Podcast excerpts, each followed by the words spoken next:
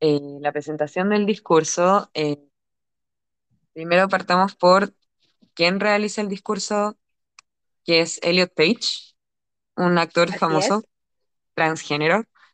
Eh, lo realiza dentro de una conferencia de una fundación.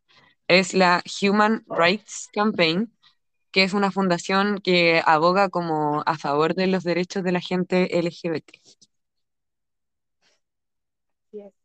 Esta, este discurso fue dado un 14 de febrero del 2014, donde Elliot eh, nos habla de cómo tomó la valiente decisión de poder vivir abiertamente y auténtico y poder y sobre poder aceptarnos a nosotros mismos. La razón por la cual se realiza este discurso es que debido a que la fundación aboga a favor de las personas LGBT, dentro de esa, del público eh, se encuentran consejeros, padres, eh, familiares, e incluso jóvenes de la comunidad que están buscando por un espacio seguro donde poder sentirse uno mismo, donde poder estar tranquilo. Y Elliot, siendo una persona famosa, eh, le da peso a ese discurso. Dentro del análisis del discurso encontramos primero eh, la validez del discurso. Eh, dentro de esto eh, podemos decir que el discurso es válido porque está dado por una persona famosa, un actor famoso, y que actualmente es activista por la comunidad LGBT y por la comunidad transgénero. Ahora ustedes se estarán preguntando, ¿quién es este actor famoso? Bueno, el actor famoso es Elliot Page, un actor y activista transgénero canadiense nacido el 21, el 21 de, 21 de febrero de 1987.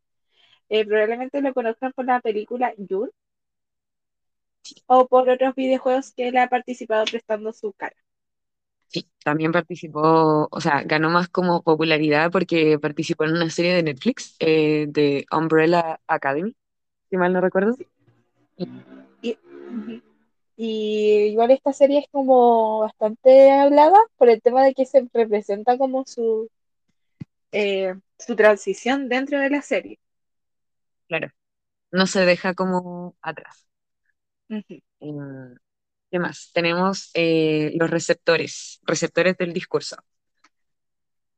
El receptor real del discurso, perdón, eh, tendrían siendo las personas que estuvieron presentes en esa conferencia de la Human Rights Campaign, eh, jóvenes, padres, madres, consejeros, profesores y cualquier persona que haya asistido a esa conferencia.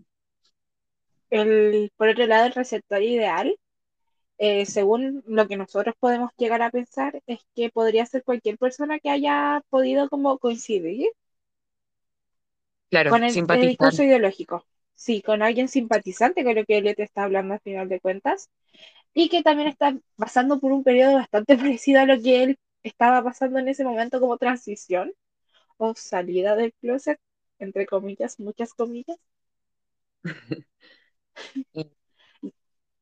El objetivo principal de, del mensaje eh, que deja este discurso es más que nada, eh, pucha, pegándonos al contexto que esta es una fundación que aboga por los derechos de la comunidad LGBT, eh, apunta a visibilizar eh, todas las problemáticas, las experiencias que se tiene siendo una persona LGBT.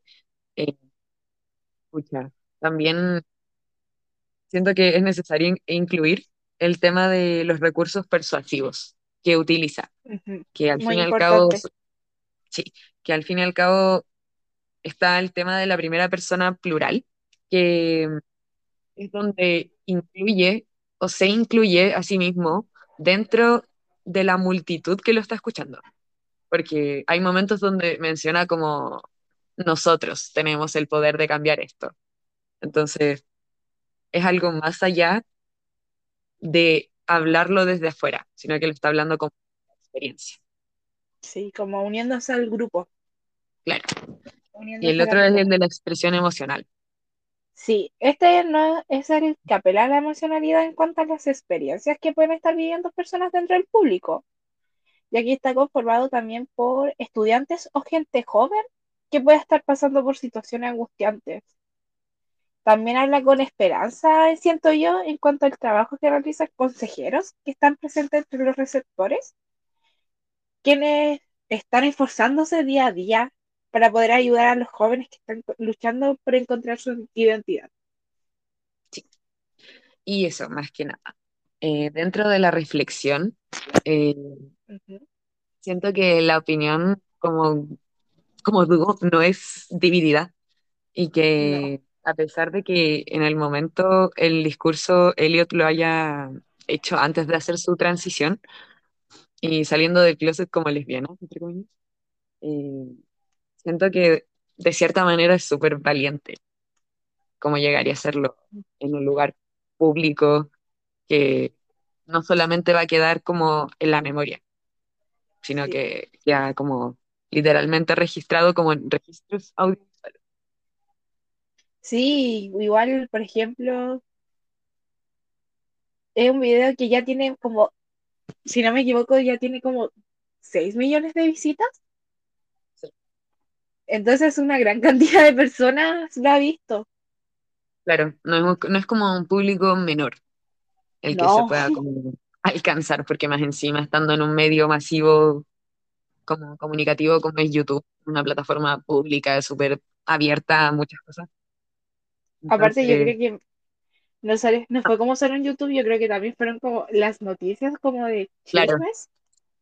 claro, en su momento, igual dentro, investigando sobre el tema, no sé si te encontraste con esos como diarios, como noticias de diarios, Ah, y se sí, nota como como, esa, se nota como mucho la postura que tiene cada, como sí, cada medio sobre el tema.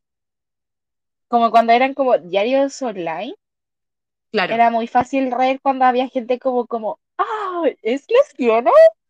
sí, como de manera sorprendida, o quizás como súper, En mala sí, como poco empática y y en eso, yo, negativa.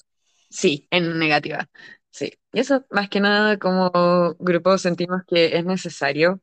eh, quizá no como llegar y salir del closet públicamente, porque al final lo que es como la orientación sexual y la identidad de género y en sí de una persona no es algo que se tenga que llegar y decir.